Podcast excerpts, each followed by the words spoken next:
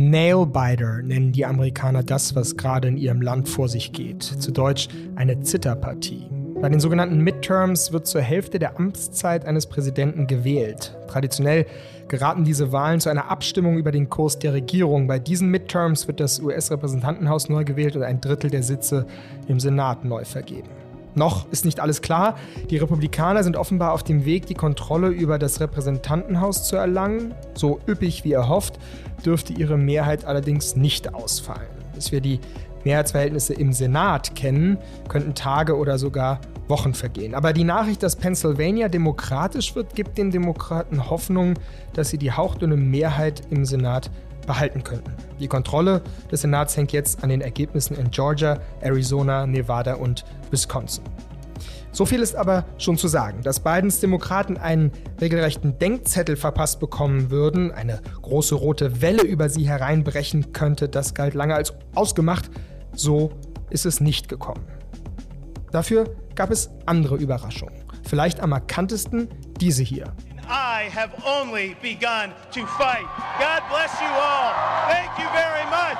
Thank you for a historic landslide victory huge night for Republicans in Florida. This is a political tsunami. This is an amazing night for him. Let's just be real clear here. I'm telling you, what he put together and what his team did, it, it's really impressive. Der überragende Sieg von Ron DeSantis, dem erzkonservativen republikanischen Gouverneur in Florida, der damit zu Trumps gefährlichsten Konkurrenten beim Rennen ums Weiße Haus werden könnte, hat viele überrascht. Über ihn werde ich mich gleich unterhalten mit unserem langjährigen Außenpolitikchef Klaus-Dieter Frankenberger. Außerdem beleuchten wir die Wahlen aus deutscher Perspektive und zwar mit dem Chef-Amerika-Freund der deutschen Bundesregierung, dem Transatlantik-Koordinator Michael Link. Zuletzt, und darauf freue ich mich ganz besonders, rufen wir in Arizona an. Da hat unsere freie Autorin Nina Rehfeld versprochen, ganz früh aufzustehen und uns aus ihrer Sicht der Dinge zu berichten. Herzlich willkommen also zu einer weiteren Folge des FAZ Podcasts für Deutschland. Mein Name ist Simon Strauß. Heute ist Mittwoch, der 9.11. und es ist gut, dass Sie mit dabei sind.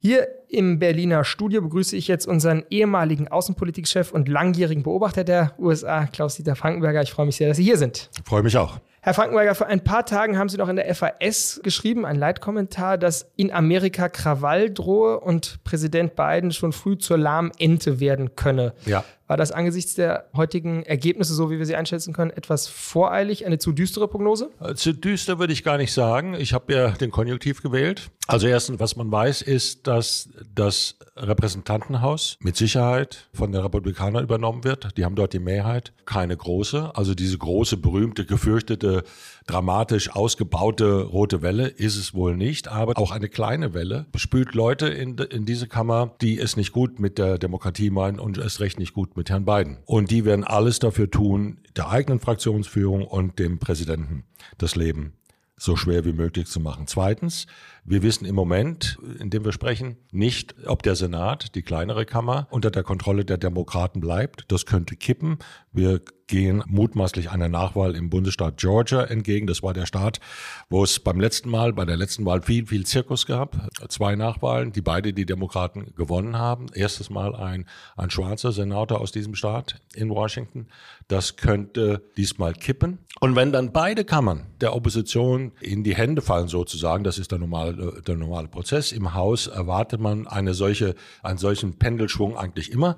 Zur Mitte der ersten Amtszeit eines neu gewählten Präsidenten dann wird es für Biden nicht so lustig werden. Und da werden Leute drin sein, die die Wahl 2020 nicht akzeptieren. Die werden, das sind dann die Trumpisten, die Hardcore-Anhänger. Die werden dann relativ viel Rabatz machen. Und ob Herr Biden dann noch sehr viel von seiner innenpolitischen Agenda durchsetzen kann, er musste ohnehin ja in den vergangenen zwei Jahren viel abspecken, das wird man dann sehen. Aber könnte man nicht doch sagen, dass die Erwartungen schon stärker waren im Sinne von, das wird ein richtiger Klatsche jetzt geben für die Demokraten und die eben, wie sagen, die rote Welle kommt. Ja. Trump wird mit gestählter Brust kommen. Das ist ja nicht eingetreten. Das Pennsylvania ist nicht republikanisch geworden und Trumps Kandidaten sind auch nicht überall Nicht gewählt überall, nicht überall, aber hier und da sind sie eben schon gekommen. Das war aber von, das hat man von vornherein gewusst, dass Trump viele Kandidaten sozusagen über die erste Hürde bringt, die Vorwahlhürde in der Partei. Das sind die eingefleischten Anhänger, die Hardcore-Fans, die, die seine ganzen Märchenerzählungen glauben. Die kriegt er dann durch und die große Hürde wird dann sein, vor allem in den Distrikten, die umstritten sind. Das sind ja nicht so viele, aber ein paar gibt's dann eben schon, wo er möglicherweise dann sozusagen für seinen eigenen Übermut, für seinen eigenen Hochmut die Zeche bezahlen wird. Das haben Sie gerade gesagt. In Pennsylvania war das der Fall. Anderswo ist es nicht so der Fall. Und deswegen sehe ich das Bild für Trump ein bisschen gemischt. Hier gibt es ein paar Erfolge, da gibt es ein paar Misserfolge. Erinnern wir uns mal, sagen wir mal, vor gut einem halben Jahr. Da hatte man auch schon von einer roten Welle gesprochen. Also das wird dann richtig, richtig groß werden. Die Demokraten in dem, im Kongress werden weggespült werden. Der Präsident ist unpopulär. Dann passiert dann zweierlei. Der Präsident hat ein paar Sachen durchgebracht und es kam das Urteil des obersten Gerichtshofes, das das Verfassungsrecht auf Abtreibung sozusagen verworfen hat. Das hatte die Demokraten mobilisiert. Und dann dachte man, ja, das wird vielleicht doch nicht so. Das könnte vielleicht doch in die andere Richtung gehen. Zwischenzeitlich kommt der Herbst und der Herbst bringt was? Wieder hohe Benzinpreise und die Inflation. Sodass man quasi glaubte, man ist dann wieder quasi, wo man im Jahr angefangen hat. Und das hat sich ein bisschen so ausgegeben. Abtreibung war ein starkes Mobilisierungsthema für demokratische Wähler. Inflation, Benzinpreise, Geldentwertung, hohe Lebensstandard, Lebenshaltungskosten war ein starkes Mobilisierungsthema. Neben dem, die Demokraten müssen weg, Furor für viele republikanische Wähler. Naja, und dann ist es so gekommen, wie es dann quasi naturgesetzmäßig fast kommen musste. Die Partei des Präsidenten verliert. Sie verliert nicht super dramatisch, aber ich sage es nochmal. Wenn am Ende des Tages, und der Tag kommt vielleicht erst in vier, fünf Wochen, wenn da beide Kammern verloren gehen sollten, kann man das nicht von einem großen Erfolg sprechen. ich Dann werden wir das erst wissen in, in, in vier, fünf Wochen, ob der Anfang. Senat wirklich. Weil, wenn, wenn wir eine Nachwahl haben werden in, in Georgia, Georgia. im Moment, im Moment sieht es danach aus, Mhm. dann wird das Anfang Dezember sein und dann wird dann wieder vielleicht die Gerichte bemüht werden, dann wird wieder das ganze Theater losgehen, da ist manipuliert, bet- betrogen worden und sonst was. Hören wir auch jetzt schon in, von einigen Trumpisten, dass das so der Fall ist. Diese Leier wird ja schon hart angeschlagen. Wissen wir nicht genau, aber ich würde vermuten, in vier, fünf Wochen wissen wir es dann, wie das aussehen wird. Wenn der Senat gehalten werden kann, aus Sicht der Demokraten, wäre das gut. Äh, Sie haben den Senatssitz in Pennsylvania gewonnen, der von einem ausgeschiedenen Republikaner besetzt war. Vermutlich wird die Inhaberin, die demokratische Inhaberin im Bundesstaat Nevada ihren Sitz verlieren. Und dann sind wir im Grunde jetzt, wenn alles so ist und der Demokrat in Georgia gewinnt, genauso, wo wir jetzt waren. 50-50, 50-50. Die Vizepräsidentin ist die entscheidende Stimme, wenn, äh, wenn es pari-pari ist. Schauen wir jetzt auch nochmal auf die Republikanische Partei. Also man hat ja manchmal auch hier in Deutschland das Gefühl, es gibt eigentlich nur noch Trumpisten darin. Jetzt hat aber zum Beispiel ja jemand in Florida gewonnen, der offenbar ein Gegner von Trump ist, DeSantis. Wie schätzen Sie die Chance ein, dass so jemand jetzt mobilisieren kann und Leute, die vielleicht ein bisschen moderater sind und anti-Trump eingestellt sind, mobilisieren kann? Also denken Sie nicht, dass DeSantis anti-Trump ist. DeSantis ist nur insofern anti-Trump, wenn er wirklich Präsident werden wollte. Ja. Der hat viele inhaltliche Themen, die auf der Linie von Trump sind. Er hat vielleicht nicht das negative Charaktergepäck, das der ehemalige Präsident hat. Das macht ihn für manche wählbar. Das macht ihn für Wähler auch aus, sagen wir mal, in diesem Zwischenlager, die Unentschiedenen möglicherweise wählbar. Aber nach wie vor ist die große Mehrheit der republikanischen Wähler, die ja zunächst erstmal den eigenen Kandidaten küren würden. Da sind wir genau wieder da, wo wir für ein paar Minuten waren, wo ich sagte, Trump hat seine Leute über die erste Hürde gebracht. Er muss zunächst mal über eine Hürde kommen. Und das ist dann die Vorwahlen. Und da würde ich sagen, würde ich Stand heute sagen, ist er der Favorit. DeSantis ist ein ernstzunehmender Gegner. Das ist ein ernstzunehmender Gegner, ist ein Hardcore-Konservativer.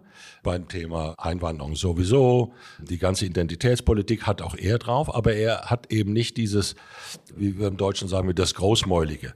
Hat er nicht. Er hat auch andere Charaktereigenschaften, die den Präsidenten negativ auszeichnen, nicht. Und das mag für manche äh, doch eine, eine Erleichterung sein, also an solchen Menschen aufs Schild zu heben. Insgesamt würde ich sagen, nein, Donald Trump ist nach wie vor die dominante Figur in der Republikanischen Partei. Und wird 24 aller Voraussicht nach der Kandidat sein. Also wir werden ja dann nächste Woche hören, was er sich jetzt dann überlegt hat. Auch was er im Lichte dieses Wahlausgangs für Schlüsse zieht. Ich könnte mir schon vorstellen, dass er ankündigt zu kandidieren. Dann bedeutet das, ja, zwei Jahre Rabatz zwei Jahre Krawall, bis die ersten Vorwahlen sind oder noch kürzer, Anfang 24. Dann müssen sich sozusagen die anderen möglichen Bewerber, die sich vorstellen könnten, ins Weiße Haus einziehen zu können, zu sollen, zu müssen, überlegen, ob sie das aushalten. Mhm. Denn wie Trump mit Bewerbern auch aus dem eigenen Lager umgegangen ist, das wissen wir. Und umgeht, das wissen wir. Und er hat ja schon gesagt. Angekündigt. Äh, unschöne, so, unschöne Enthüllungen. Wir, mein Freund, wir wissen, ich weiß hier was über dich und das wird nicht so nett sein. Ne? Das zeigt schon, mit Einschüchterungstaktik, Dämonisierung, politischer Erpressung, das läuft dann schon. Und das macht er wieder. Und für einen Großteil der Basis, das dürfen wir nie vergessen, andere mögen sich schämen, aber ein beachtlicher Teil der Basis, je unverschämt der Präsident ist, je, je drastischer seine Wortwahl, desto mehr feuert die Basis, diese Basis das an mhm. und mobilisiert sie. Und er muss erstmal über die erste Schwelle. Das heißt, er wird in jedem Fall der Mann sein, der, wenn er sich bewirbt um die republikanische Präsidentschaftskandidatur, der zu schlagen ist. Jetzt gucken wir auf den anderen, andere Personalie. Biden, zwei Drittel aller Amerikaner, das sind ja mal so Umfragen, kann ich nicht einschätzen, aber jedenfalls heißt es, wollen nicht, dass Joe Biden noch einmal antritt. Was heißt das jetzt? Heißt das, diese Midterms, sind das, ist das jetzt ein Rückenwind für ihn, dass er eigentlich sagen kann, ich habe innenpolitisch relativ viel ja durchgesetzt, ich habe ein internationales Renommee mit der Ukraine-Politik, die ja nicht wirklich kritisiert wird und jetzt habe ich nicht so schlimm verloren, verloren, wie man hätte denken können. Eigentlich müsste er doch jetzt auch seine Kandidatur verkünden, oder? Ach, das wird schwierig sein. Also wir wissen noch nicht genau, welche Schlüsse die das Weiße Haus wirklich aus hm. diesem Wahlausgang zieht. Ich würde sagen schon, unterm Strich, wenn der Senat in demokratischer Hand bleibt, ist er mit einem tiefschwarzen blauen Auge davongekommen. Mhm. Aber nur ein. Aber das Repräsentantenhaus in republikanischer Hand bedeutet, die Chance der Republikaner, Untersuchungsausschüsse gegen ihn anzustrengen, das haben sie angekündigt, Afghanistan-Abzug, die Untersuchung durch das FBI im Anwesen des Präsidenten, dann die Verwicklung seines Sohnes in, der Ukraine und im China-Geschäft, da geht es ja nicht um den Sohn, sondern das wird ja, da wird auf den, den Sack geprügelt, weil man den Präsidenten meint. Mhm. Das heißt, er ist dann ständig unter brutalen Attacken. Dann wird dann ernst gemacht. Das ist die, die Revanche der Republikaner für zwei Impeachment-Verfahren mhm. gegen ihren Matadoren, gegen den Präsidenten. Immer zwei, das muss man sich vorstellen. Das werden die nicht ungenutzt lassen. Das heißt, die innenpolitische Front sozusagen wird für den Präsidenten viel aufgerauter sein. Ob er nun große Themen durchgesetzt hat im vergangenen Jahr, ja, das stimmt so. Aber das alles andere wird sozusagen in einem Krawallfuhrer möglicherweise ersticken und untergehen. Das Thema, was uns natürlich interessiert, was bedeutet das für seine außenpolitische Handlungsfähigkeit? Wenn beide Häuser verloren gehen, ist sie geschwächt eindeutig. Ein Präsident, der innenpolitisch in einer harten Konfrontationssituation mit dem politischen Gegner steht, die den Kongress kontrollieren, ist in keiner super starken Position. Das kann man äh, äh sehen. Und wenn die Republik Amerikaner wirklich machen, was hier schon lanciert wurde, die Ukraine-Hilfe runterfahren, naja, dann ist das ein Signal, worüber sich zumindest einer freuen wird. Gibt es denn Alternativen zu beiden aus Ihrer Sicht? Auf den ersten Blick wird man, man immer sagen, die Vizepräsidentin. Ich bin da nicht sicher. Kamala Harris ist keine starke Vizepräsidentin. Sie war auch beim letzten Mal relativ früh ausges ausgeschieden aus dem Vorwahlkampf, nämlich bevor überhaupt die erste Vorwahl stattfand, ist sie schon ausgeschieden. Sie hat undankbare Dossiers bekommen, Einwanderung, dort nicht viel bewirkt. Sie ist relativ unscheinbar. Ich glaube nicht, dass sie eine, ein jemand ist, der diesen harten Sturm, der es dann geben wird, diese harte Auseinandersetzung 2024 gegen einen doch alles in allem starken republikanischen Gegner, also stark im Sinne von, da kennt man keine Skrupel, mhm. um dem zu bestehen. Jetzt fragen Sie mich gleich, wer wird es denn sonst sein? Das kann ich Ihnen nicht sagen. Wenn es jemand vom linken Flügel ist, dann sollte man es gar nicht antreten. Das Geld kann man sich dann sparen. Sondern es muss jemand sein, der glaubwürdig ist, der eine gewisse Regierungserfahrung hat oder ein hohes äh, Einzelstaatsamt innehat, also ein Gouverneur. Mhm. Und dann so eine Art gemäßigtes Image, gemäßigte Reputation hat. Das könnte jemand sein, der wählbar ist für die Gruppen, die auch jeder Demokrat braucht. Der braucht volle Mobilisierung bei den Schwarzen. Die jungen Leute dürfen nicht von der Fahne gehen, die übrigens jetzt auch relativ stark abgestimmt haben. Und der muss das ganze Publikum in den Vororten, in Suburbia, muss er mobilisieren können vielleicht letzte Frage an den langjährigen Beobachter dieses Landes. Ich habe ein bisschen das Gefühl gehabt bei den Texten, die Sie zuletzt geschrieben haben, dass der jetzt wirklich ein starker Pessimismus bei Ihnen durchgeht, wenn Sie auf dieses Land schauen. Äh, ist das so oder sehe ich das falsch, dass Sie sagen, es ist schon eine neue Qualität erreicht, jetzt gerade auch in der, in der Polarisierung, in der Ekelhaftigkeit des politischen Diskurses, die jetzt da gerade herrscht, wenn Sie jetzt zurückschauen, die 20, 30 Jahre, die Sie dieses Land beobachten? Da haben Sie nicht ganz unrecht. Sie beobachten bei mir in der Tat ein gewisses, ein gewisses Maß an Pessimismus. Jetzt werden Leute ähm, sagen, Junge, das war schon immer relativ mhm. hart dort. Ne? Und vergesst man nicht, was vor den Bürgergesetzen war. Vergesst man nicht die Auseinandersetzung im Vietnamkrieg. Und ich äh, kritisiere ja auch nicht, dass es dort einen ganz normalen Machtwechsel gibt, einen Parteiwechsel. Das ist so. In der Demokratie, da gibt es einen Wettbewerb und da setzt sich der eine durch. Nein, aber ich mache mir Sorgen, weil die politische Kultur und den, und, und den Trumpismus gibt es schon, bevor es Trump gab. Mhm. Ne? Wir haben jetzt nur ein, anderes, ein Wort dafür genannt. Diese, diese große Entfremdung von großen Teilen der Gesellschaft, von Leuten, die aus dem politischen System ausgewandert sind, die die unmöglichsten Sachen glauben, also Verschwörungstheorien aller Art, die haben ja Hochkonjunktur.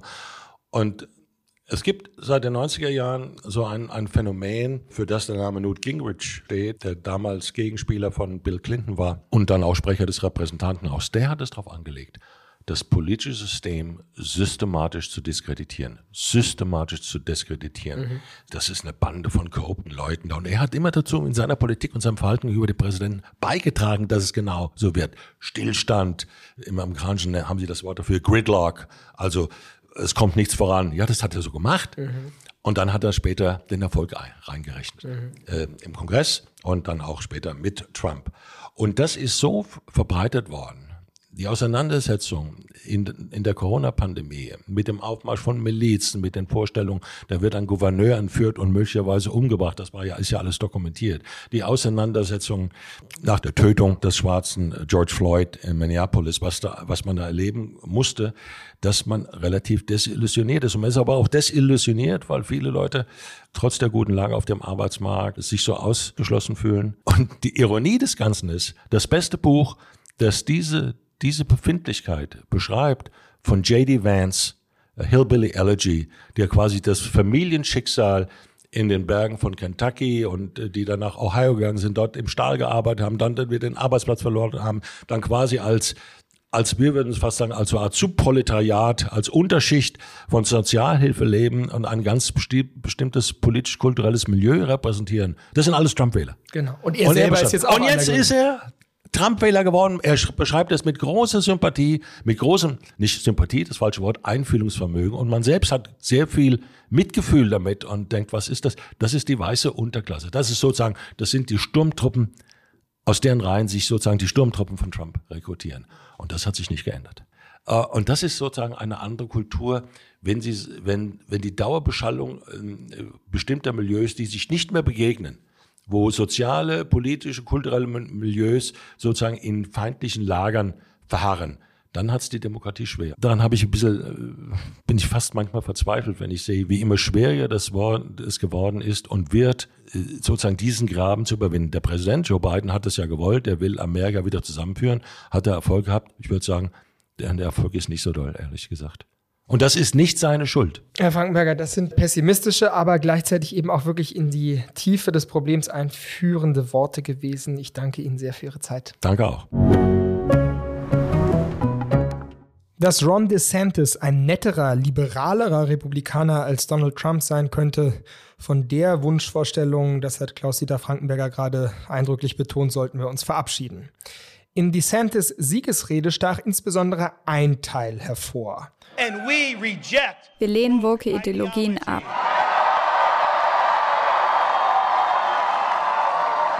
Wir kämpfen gegen die Woken in der Legislatur. Wir kämpfen in den Schulen gegen die Woken. Wir bekämpfen die Woken in den Konzernen. Wir werden uns niemals dem Woken-Mob ergeben. In Florida wird die Woke-Ideologie sterben. Kein Wort fiel häufiger als die Signalvokabel Vogue. Er rief nicht zum Kampf gegen die Inflation oder die hohen Spritpreise, nicht gegen die liberale Drogenpolitik oder Abtreibungsbefürworter und nicht einmal gegen die Einwanderung auf, sondern machte den entscheidenden Gegner im schwammigen Bereich des Moralpolitischen aus. Das ist interessant, weil Trumps innerparteilich gefährlichster Opponent hier offenbar eine Chance wittert, um sich von seinem Rivalen abzusetzen. Der könnte also bald an der Spitze der Republikanischen Partei stehen. Und wäre Deutschland glücklicher über einen Ron DeSantis als über einen Trump? Fragen, die uns vielleicht der Chef-Amerika-Freund der Bundesregierung beantworten kann. Ich bin jetzt verbunden mit Michael Link, dem FDP-Außenpolitiker und Transatlantik-Koordinator der deutschen Bundesregierung. Ich grüße Sie, Herr Link. Ich grüße Sie, hallo. Herr Link, das Rennen um die Sitze im US-Kongress verläuft knapper als erwartet. Noch ist ja unklar, ob sich Demokraten oder Republikaner wirklich die Mehrheit in Abgeordnetenhaus oder Senat sichern können. Aus deutscher Perspektive, wie schauen Sie bislang auf diese Midterms? Ein bisschen erleichtert? Insofern erleichtert, als diejenigen, die halt die großen Leugner der 2020er Wahl waren. Die vielen sogenannten, wie man auf Englisch so schön sagte, Election Deniers, dass viele von denen gescheitert sind, das ist eine Erleichterung. Ansonsten sind wir natürlich parteipolitisch erstmal neutral, aber es ist schon eine Erleichterung, dass einige der, der schlimmsten Wahlleugner offensichtlich verloren haben. Auch wenn natürlich trotzdem einige gewählt wurden, ist es ein gutes Signal, dass mit diesem Kurs man offensichtlich hier auch eine Grenze in den USA erreicht hat, wo dieser Kurs von Trump nicht mehr so verfängt, wie er sich erhofft hatte. Würden Sie denn sagen, dass Trump den Republikanern in dieser Wahl eher geschadet als genützt hat? Ich würde insofern sagen, dass zunächst einmal Trump selbst mehr und mehr äh, zu einer Art Hypothek für die Republikaner wird. Denn natürlich hat er seine starken Anhänger, auch sehr lautstark. Aber einerseits verhindern sie intern, dass moderatere Kandidaten aufgestellt werden bei den Vorwahlen. Andererseits haben sie bei der Wahl am Wahltag selbst offensichtlich ihr Potenzial erschöpft. Und mehr noch, man sieht an einigen Bundesstaatsergebnissen, dass es äh, konservative, moderate Wähler gibt, die diese Polarisierung nicht mehr wollen und deshalb auch die Gefolgschaft dann verweigern, wenn die Kandidaten zu radikal sind. Jetzt sprechen Sie ja als sozusagen Vertreter des deutschen Blicks auf Amerika. Befürchten Sie denn zum Beispiel einen Wandel in der Außenpolitik jetzt mit einem ja schon offensichtlich feststehenden neuen republikanischen Mehrheitsführer im Repräsentantenhaus, Kevin McCarthy, der ja bekanntermaßen in den letzten Tagen dann gesagt hat, es gebe dann sicherlich keinen Blankoscheck mehr für die Ukraine. Also wird die Russlandpolitik jetzt schwieriger einzuschätzen sein? Also da müssen wir in der Tat sehr genau hinschauen, wenn er bei dieser Wortwahl bleibt und das dann auch nicht nur äh, Worte sind, sondern auch Taten. Dann muss man sehr genau darauf achten, dass da nicht einiges an Engagement äh, für die Ukraine unter Vorbehalt gestellt wird. Aber warten wir mal ab noch habe ich die Vermutung, dass vieles davon Wahlkampfrhetorik war. Und mit dem Blick natürlich aber auch, dass er dadurch sozusagen Wähler äh, beeindrucken will und gewinnen will. Das ist zwar natürlich problematisch, weil das ist ein, sicherlich ein gefährliches Thema. Aber Sie haben das Gleiche ja auch bei linken Demokraten gesehen, ja, der berühmte Brief der 30 an beiden. Sie haben also auf beiden Rändern haben Sie so ein bisschen das Spiel jetzt nach dem Motto, wie lange können wir diese finanzielle Unterstützung noch machen? Gucken wir mal, wie sich es in der Realität entwickelt, muss man sicherlich genau beobachten. Aber ich würde da auch nicht alles für bare Münze nehmen. Was wir auch sehen müssen, ist ja die viel diskutierte Frage einer Wiederkehr von Donald Trump in zwei Jahren. Er wird ja jetzt allem Anschein nach in ein paar Tagen seine Kandidatur erklären. Wie schauen Sie denn darauf? Und anders gefragt, haben Sie bei Ihren Reisen jetzt in die, in die Vereinigten Staaten Republikaner getroffen, die sich dagegen stellen würden? und so eine Wiederauftreten von Trumps verhindern würden? Das ist eine super spannende Frage. Also in meinen Gesprächen in den USA, in verschiedenen Bundesstaaten, sei es Ohio, sei es Georgia, sei es Texas, hat man hinter vorgehaltener Hand sehr oft kritische Töne zu Trump gehört. Ein sehr prominenter sagt ja auch mal, ja, wir stellen durch den Einfluss von Trump auch teilweise einfach die falschen Kandidaten auf. Die hm. Frage ist, trauen sich diese teilweise sehr prominenten Republikaner, das jetzt auch deutlich zu sagen und auch so zu handeln? Das ist die Frage, die ich mir auch stelle. Interne Kritik gibt es an Trump genug, aber die Frage ist, ob die Republikanische Partei willens und in der Lage ist, das jetzt auch wirklich zu tun. Denn noch einmal, ich bleibe dabei, diese Wahl zeigt auch, dass der Kurs Trumps jetzt irgendwo an Grenzen gestoßen ist und er selbst eben auch durch seine Aktionen, wie schon gesagt, ein bisschen zur Hypothek wird. Wie schätzen Sie die Personalie Ron DeSantis ein? Auf jeden Fall seit gestern wahrscheinlich der entscheidende mögliche andere Kandidat. Äh, letzten Endes auch in Anführungszeichen, bitte in dicken Anführungszeichen geadelt durch Trumps permanente Angriffe auf ihn. Das zeigt, dass er in gewisser Hinsicht ihn als echten Konkurrenten sieht. Muss man sehen. Also auf jeden Fall hat DeSantis überzeugend gewonnen und versucht, sich selbst als den besseren republikanischen Kandidaten zu empfehlen.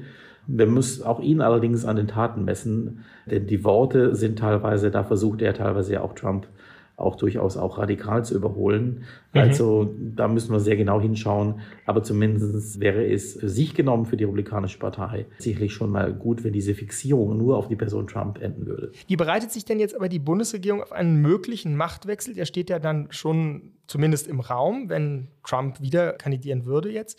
Wie bereitet man sich darauf vor? Also ich frage mich immer, gibt es überhaupt Kontakte in das Trump-Lager von jemandem wie Ihnen jetzt zum Beispiel, um eben darauf vorbereitet sein, wenn der in zwei Jahren wieder Präsident werden sollte, dann hat man ja das Szenario, wir haben die Russland-Krise, wir haben eine aggressive chinesische Führung und wir haben Trump. Auf wessen Seite sind wir dann eigentlich, ja, als Deutsche? Das ist ein sehr, sehr wichtiger Punkt. Und deshalb sage ich auch immer ganz, ganz, ganz deutlich, das sage ich auch allen Gesprächspartnern hier bei uns, wir werden diesen engsten und wichtigsten Partner USA militärisch, wirtschaftlich, handelspolitisch, kulturell im Bereich des Austausches, auch, auch wissenschaftlich und Forschung. Die USA sind und bleiben unser wichtigster Partner. Auch im Falle eines Rückkehrs äh, einer republikanischen Regierung. Äh, und ich würde es sogar so weit gehen zu sagen, auch dann, wenn, wenn jemand wie Trump wieder regiert, müssen wir es zumindest versuchen, äh, so eng wie möglich zusammenzuarbeiten. Natürlich die Probleme dabei ansprechen, so wie wir das übrigens jetzt auch tun. Ja, hier, Christian Lindner hat ja gerade eben auch den äh, vor wenigen Tagen auch diesen Inflation Reduction Act mit seinen protektionistischen Tendenzen auch angesprochen. Also immer ähm, bei den amerikanischen Partnern auch die Probleme ansprechen, besonders natürlich auch, falls Trump zurückkommt, denn er ist sicherlich ein schwieriger Partner, aber wir dürfen die transatlantische Beziehung niemals als Wunschkonzert sehen. Die sind unabhängig davon, wer im Weißen Haus ist, wichtig und sie sind auch mehr als der Mann im Weißen Haus. Deshalb ist mir so entscheidend wichtig, in meiner Arbeit Beziehungen in die gesamte Breite der USA, vor allem in die Bundesstaaten äh, zu haben, auch jenseits der klassischen Bundesstaaten Kalifornien und, und, und Ostküste. Und dort, ja, Sie haben recht, auch natürlich Kontakte zu haben in Gereise von Abgeordneten aus dem Trump-Lager, an denen ich natürlich auch intensiv arbeite. Jetzt haben Sie gesagt, die Probleme ansprechen, die wir mit dem amerikanischen Partner haben. Was für Probleme spricht denn aber der amerikanische Partner auf solchen Reisen an, die wir verursachen? Stichwort Scholz China-Politik zum Beispiel. Haben Sie da das Gefühl, dass da die beiden Administrationen auch relativ kritisch auf Deutschland schaut im Moment? Ähm, da kann ich Ihnen nächste Woche mehr sagen. Ich fahre nächste Woche nach Washington. Das ist der erste mögliche Termin jetzt nach den Midterms und nach der Scholz-Reise. Insofern bin ich da selbst gespannt, was ich da hören werde. Aber ich sage es mal so, ich wage mich mal etwas vor. Ich glaube, unabhängig davon, ob Republikaner oder Demokraten regieren, Beide Seiten werden uns sicherlich in Zukunft verstärkt fragen, wie haltet ihr es mit China? Darauf sollten wir uns einstellen. Und das ist jedenfalls das, was ich in meiner Arbeit eben auch beratend auch gegenüber der Bundesregierung tue, frühzeitig zu sagen, beide Seiten werden von uns auch eine klarere Positionierung beim Thema China erwarten. Letzte Frage, wenn Sie sich zurücklehnen und auf das Amerika in fünf Jahren schauen, was glauben Sie, wird sich verändert haben? In fünf Jahren, das wäre dann mhm. ja schon nach den nächsten Midterms. Ähm, genau. Ich sagen ganz ehrlich, dass ich hauptsächlich jetzt erstmal auf die nächsten zwei Jahre blicke. Denn der eigentlich spannende Wahlzyklus ist ja immer der Präsidentenwahlzyklus. So wichtig die Midterms sind. Die Amerikaner wählen eigentlich sehr stark in Vierjahreszyklen. Und ich glaube, dass es nach heute Nacht ist, ist das Rennen 2024 offener denn je. Das ist, glaube ich, eine, die erste wichtige Botschaft. Die zweite wichtige Botschaft ist, kann moderate Kandidaten, so wie es gerade eben auch die Demokraten gezeigt haben, die sich auch das Thema Wirtschafts, das Thema der Wirtschaft annehmen, die haben eine echte Chance in der Mitte zu gewinnen. Und die dritte Botschaft ist, ja, die Republikaner müssen äh, einen Weg finden, wie sie mit der Radikalisierung umgehen, die offensichtlich von vielen Wählern auch in den USA nicht mehr gewünscht wird. Ich wünsche mir also sehr stark eine USA, die äh, diese Radikalisierung überwindet. Und das wird wahrscheinlich mit der Person Trump nicht möglich sein. Insofern hoffe ich auch auf Alternativen, die sich zeigen werden. Ich danke Ihnen sehr für Ihre Zeit und für Ihre Einschätzung. Vielen herzlichen Dank. So, nach den vielen Einordnungen und Hintergründen, die wir jetzt sozusagen hier aus deutscher Sicht gehört haben, rufen wir jetzt mal im Land selber an. Und zwar in Arizona. Da lebt seit 2004 unsere ähm, freie Mitarbeiterin, die Journalistin Nina Rehfeld. Äh, die viel bei uns im Filter auf der Medienseite schreibt, auch sehr kundig eben über die amerikanischen Hintergründe. Und ich freue mich sehr, dass sie früh aufgestanden ist und jetzt mit uns hier spricht. Hallo, Nina Rehfeld. Guten Morgen. Wie sind Sie heute Morgen aufgewacht, Frau Rehfeld, in Arizona, ein Staat, der ja als einer der umkämpften gilt? Ja, mit ein bisschen Überraschung. Es ist ja von einer großen roten Welle die Sprache gewesen, gerade hier in Arizona, das äh, als entscheidender Staat gilt. Und zum Erstaunen vieler Beobachter haben sich die Demokraten hier relativ wacker geschlagen. Also, dass die überrollt wurden, von den von Trump unterstützten Kandidaten, davon kann keine Rede sein. Ja, im Moment meldet CNN, dass es ein Kopf-an-Kopf-Rennen gibt. Also man wird das ja auch noch nicht in den nächsten Tagen wahrscheinlich, sondern es wird ja noch ein bisschen dauern, bis man das wirklich weiß, ob dann die Republikaner und Demokraten Arizona einnehmen. Pennsylvania wurde ja demokratisch schon. Das galt jetzt ja als eine große Neuigkeit, weil es ja darum geht, eben wer den Senat am Ende dann nehmen kann. Wie schätzen Sie das denn ein? Haben diese beiden Kandidaten ähm, wirklich einen polarisierenden Wahlkampf gehabt, so wie man es immer hier gelesen hat? Oder wie würden Sie den Wahlkampf einschätzen, rückblickend? Sie meinen die Kandidaten hier in Arizona? Genau, Kelly und Masters. Ja, die Katie Hobbs und Carrie Lake, das sind ja jetzt die Kandidaten für die Gouverneursposition. Die haben sich tatsächlich ähm, sehr stark öffentlich auseinandergesetzt. Der Blake Masters und Mark Kelly, das ist ein bisschen weniger streitsüchtig abgelaufen. Aber der Mark Kelly hat sich ziemlich stark nach vorne geschlagen. Es gab ja hier einen Trend, dass die Kandidaten tatsächlich auf ihren Wahlplakaten ganz groß draufgeschrieben haben, Trump endorsed, also von Trump unterstützt. Und die Rechnung vieler Republikaner war, dass diese Kandidaten eben ganz besonders gut aus den Rennen hervorgehen würden.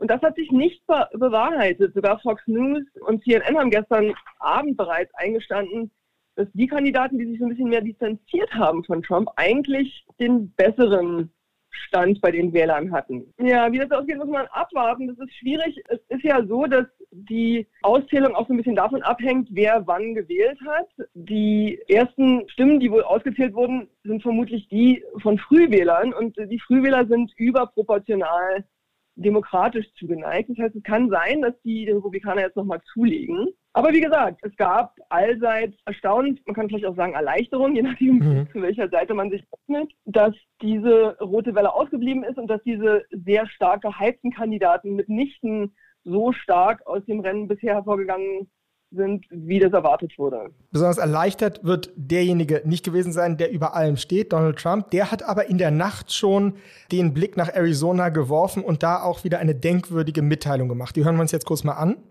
To the great people of Arizona, Maricopa County in particular, don't leave your line. Stay where you are. They say that the machines aren't working. They say that they're running out of paper in different locations throughout different states. There's a lot of bad things going on. Stay online. Do not leave.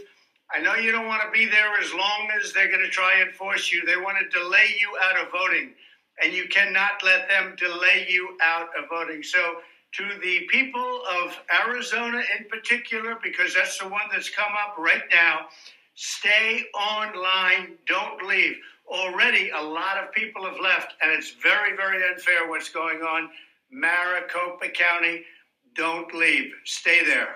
Ja, also es gab hier in Maricopa County, das ist der größte, bevölkerungsreichste Wahlbezirk in Arizona mit viereinhalb Millionen Einwohnern, eine Panne mit den Wahlmaschinen. Maricopa County steht seit 2020 bereits sehr stark im Rampenlicht. Man erinnert sich vielleicht, dass Arizona damals in die Schlagzeilen geriet, weil Maricopa County eine Überprüfung der Wahlergebnisse angeordnet hat durch eine Firma, die damit überhaupt keine Erfahrung hatte. Cyber Ninjas hieß die und die außerdem von Leuten geführt wurde, die sich der Trump-Seite zurechneten. Die haben aber trotzdem, trotz allem, am Ende äh, zugeben müssen, dass es keine großen Unregelmäßigkeiten gab, dass tatsächlich Biden mehr Stimmen auch in Arizona gewonnen hat als Trump. Und äh, seither ist dieser Bezirk, dieser Wahlbezirk so ein bisschen im Fokus der Republikaner. Und als jetzt diese Wahlmaschinen diese Pannen hatten, das waren 20 Prozent nach Aussagen der hiesigen Wahlleiter, die haben praktisch die äh, Stimmzettel, die dort reingesteckt wurden, einfach wieder ausgespuckt, anstatt sie zu zählen. Und man hat das relativ schnell in den Griff bekommen. Aber das hat dazu geführt auf der Rechten, dass da große Reden geschwungen wurden. Aha, schon wieder Wahlbetrug. Wir mhm. wussten es ja.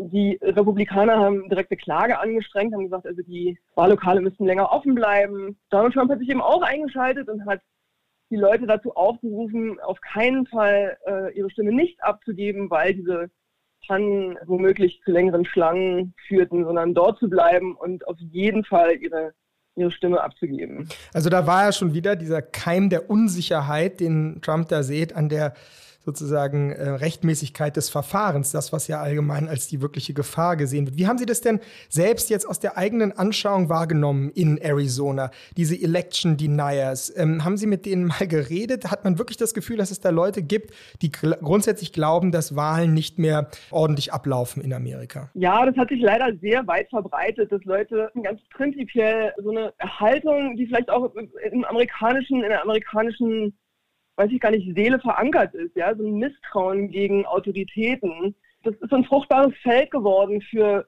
Verschwörungstheoretiker, die gesagt haben, also die da oben, die wollen uns an Kragen und die machen ihre eigenen Dinge ab. Das hat ja auch viel damit zu tun gehabt, dass Trump als Außenseiter so ähm, großen Zuspruch hatte, ja, einer, der nicht professioneller Politiker ist.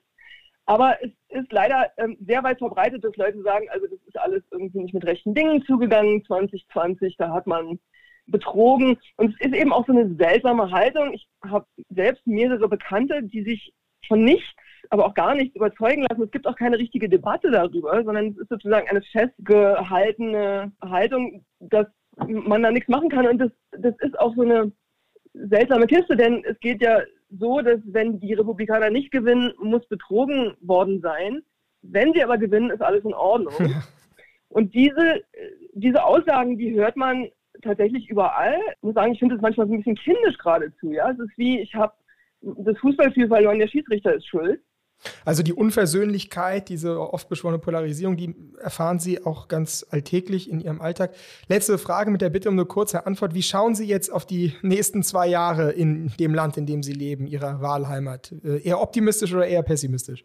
Ich bin eigentlich Optimistin, aber ich muss leider sagen, dass ich da doch ein bisschen pessimistisch bin, weil hinter dem Ganzen steht ja so eine würde ich mal sagen, so eine Informationskrise, dass man praktisch gar keine Debatten mehr führen kann. Es geht ja nicht um politische Inhalte, es geht ja um völlig verfestigte Fronten, dass sozusagen der Feind bereits damit ausgemacht wird, dass er nicht auf derselben Seite steht. Und diese Unversöhnlichkeit, ähm, die man hier auch beobachtet, ganz im Privatleben, dass Freundschaften zerbrechen, Leute nicht mehr miteinander reden, ähm, Nachbarschaftsstreitereien oder vielleicht auch einfach so ein großes böses Schweigen sich zwischen Leute legt.